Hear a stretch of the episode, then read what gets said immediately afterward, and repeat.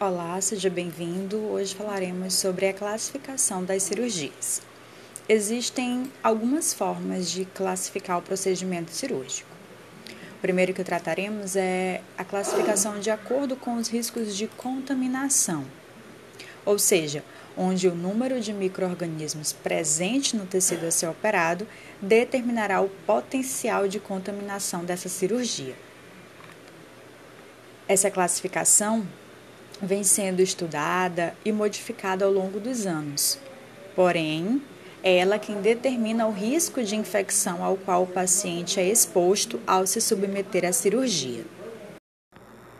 De acordo com os riscos de contaminação, as cirurgias são classificadas em limpas, potencialmente contaminadas, contaminadas e infectadas.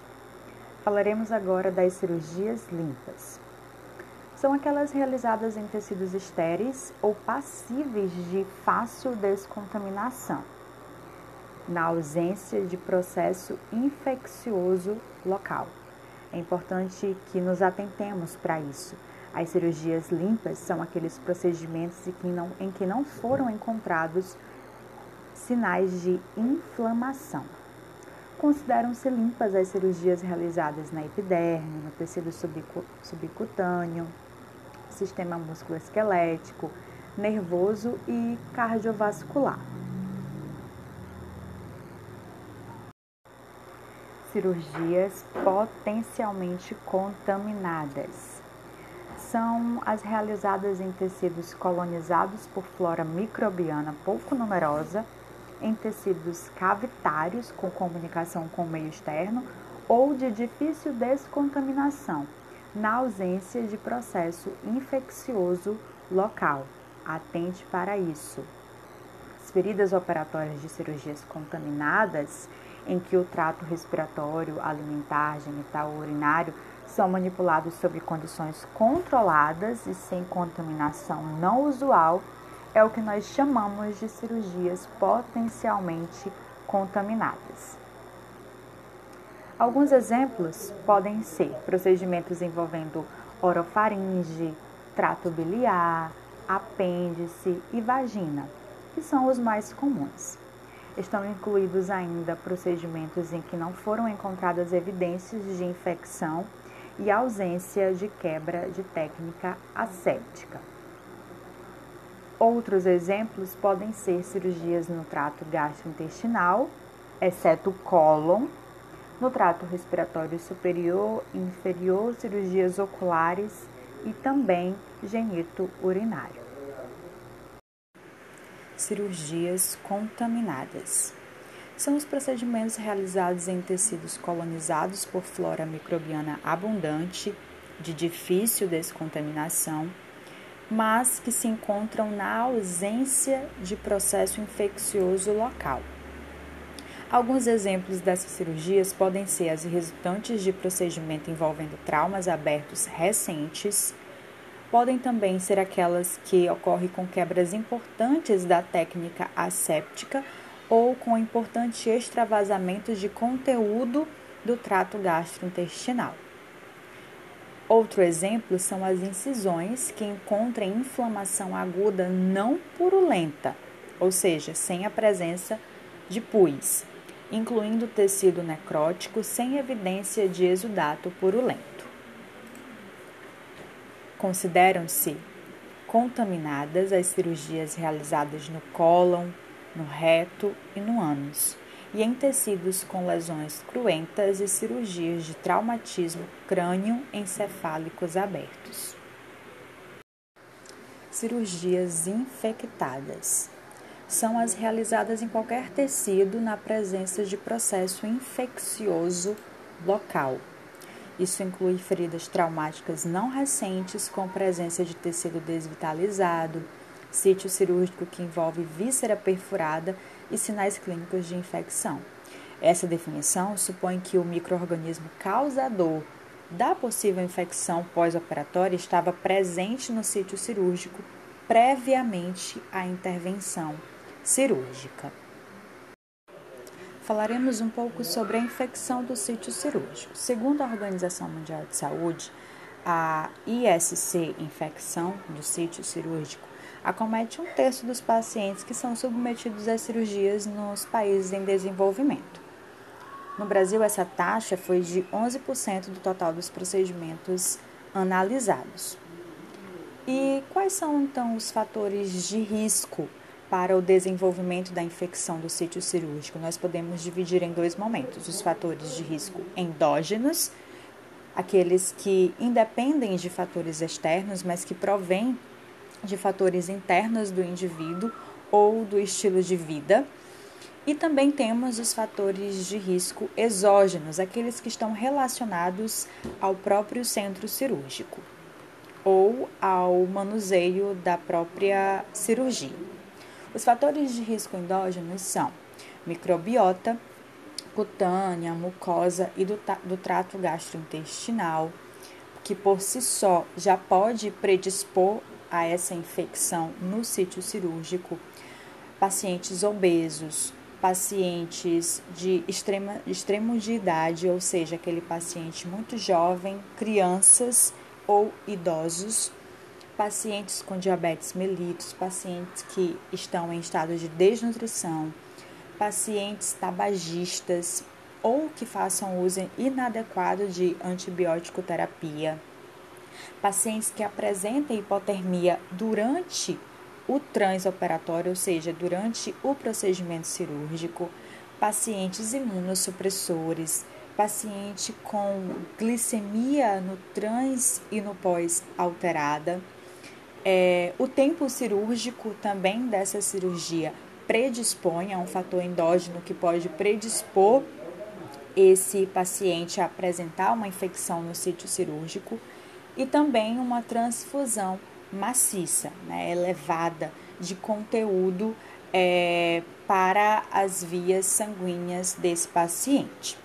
Os fatores de risco exógenos podem estar relacionados à quebra da técnica asséptica pelos profissionais, a esterilização, ou seja, a forma como essa esterilização aconteceu, se ela não foi eficiente, se ela não foi realizada da maneira correta, é, tanto dos materiais, tanto dos instrumentos, como também da parte de vestimentas, dos campos cirúrgicos, tudo isso, se não foi realizado de forma eficaz, pode também ser um fator de risco para a predisposição à infecção do, do sítio cirúrgico.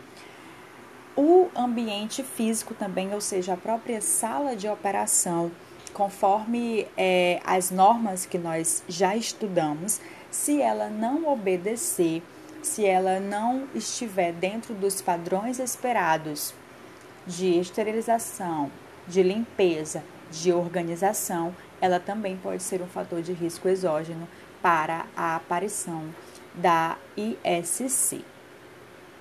E algumas práticas são recomendadas para que é, se evite o aparecimento de infecção no sítio cirúrgico, como, por exemplo, o preparo intestinal correto, em muitas cirurgias é necessário que haja essa preparação, essa eliminação.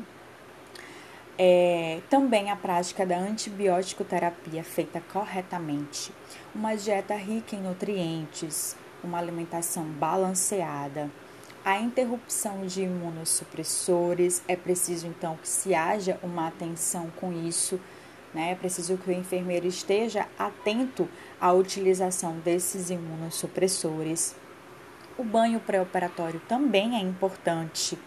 A tricotomia, dependendo da cirurgia a ser realizada, ela precisa ser feita e também pode ser uma prática que vá impedir a infecção do sítio cirúrgico. A antibiótico profilaxia, então muitas vezes o paciente ele ingere, faz a ingestão desses antibióticos para prevenir mesmo já uma infecção derivada do procedimento cirúrgico. A degermação e a antisepsia, importantíssimo, tanto do local a ser operado como dos materiais e recursos humanos envolvidos a degermação cirúrgica das mãos, que nós já estudamos também, seguindo todos aqueles passos importantes, e a limpeza do ambiente cirúrgico, que é exatamente a organização e higienização da sala de operação. Então, tudo isso são práticas recomendadas para que evitemos a infecção do sítio cirúrgico. Existem também outras formas de classificarmos as cirurgias. Por exemplo, segundo Hickley e Shiver, 2016, a decisão de realizar uma cirurgia pode estar baseada na facilitação do diagnóstico, um procedimento diagnóstico como biópsia, por exemplo, pode basear-se na cura, como por exemplo a excisão de um tumor, pode se basear também no reparo, como a reparação de múltiplas feridas. Outra classificação possível é quanto à finalidade. Então, as cirurgias podem ser paliativas, quando elas compensam alguns distúrbios ou melhoram as condições do paciente, como por exemplo a dor ela pode ser uma cirurgia radical, quando há a remoção parcial ou total de um órgão, como por exemplo a mastectomia, e ela também pode ser uma plástica, quando ela tem a finalidade estética ou corretiva. Um exemplo seria a mamoplastia. Outra classificação também utilizada seria a cirurgia, ainda dentro da finalidade, seria a cirurgia reconstrutiva, quando ela visa reconstruir o tecido lesado ou restabelecer uma capacidade funcional, como por exemplo as cirurgias para a reconstrução da válvula aórtica. Ela pode ser ainda uma cirurgia diagnóstica, quando ela deseja explorar para confirmar um diagnóstico, como no caso das laparotomias exploradoras. Temos também a cirurgia transplante, quando ela deseja ou tem o objetivo de substituir o órgão ou estruturas não funcionantes, como por exemplo no transplante cardíaco. As cirurgias também podem ser classificadas segundo a sua urgência cirúrgica. Em cirurgias emergenciais, onde o cliente requer atenção imediata, sem demora, e o agravo é potencialmente fatal, como por exemplo nas cirurgias com ferimento por arma de fogo em região pré-cordial. A cirurgia também pode ser de urgência, quando esse paciente precisa de uma atenção imediata dentro de 24 a 30 horas, como no caso da apendicectomia. As cirurgias podem ser necessárias quando o cliente precisa fazer a cirurgia. Ela pode ser eletiva, quando ele deve ser operado é, e a realização não é irremediável, como no caso da hernioplastia. Ou ela pode ser também opcional, onde a decisão em fazer ou não fazer a cirurgia, em passar pelo procedimento, perdão, cabe ao cliente, como por exemplo a colocação de prótese mamária. A cirurgia se classifica também quanto à sua duração. Cirurgias de porte 1 até 2 horas, exemplos é, seria a rinoplastia. Cirurgia de porte 2, com tempo de duração de 2 a 4 horas, como no caso das gastrectomias. Cirurgias de porte 3, com tempo de duração de 4 a 6 horas de procedimento, como a craniotomia. Ou cirurgias de porte 4, com tempo de duração acima de 6 horas, como a hepatectomia. Lembrando que existem cirurgias que podem durar até mais de 10 horas. Existe ainda a classificação de grande, médio e pequeno porte. Cirurgias de grande porte são aquelas onde há grande possibilidade de perda de fluido, perda de sangue, como aneurisma de aorta.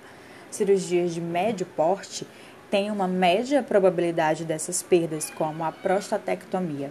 E cirurgias de pequeno porte, a perda de fluidos e de sangue é de pequena probabilidade, como no caso das timpanoplastia. Podemos ainda analisar e classificar as cirurgias de acordo com o seu porte anestésico. Por exemplo, essa classificação pode ser realizada de 0 a 8, onde 0 indica que a participação do anestesiologista acontecerá somente quando necessário. Essa classificação é realizada de acordo com a complexidade da técnica cirúrgica, de acordo com o tipo de monitoração e também com os equipamentos necessários à manutenção da, hemodinâmica durante o procedimento anestésico cirúrgico. O porte de 0 a 2 é para intervenção de pequena complexidade. Porte 3 e 4, média complexidade. Porte 5 e 6 de grande complexidade. E porte 7 e 8 para complexidade especial.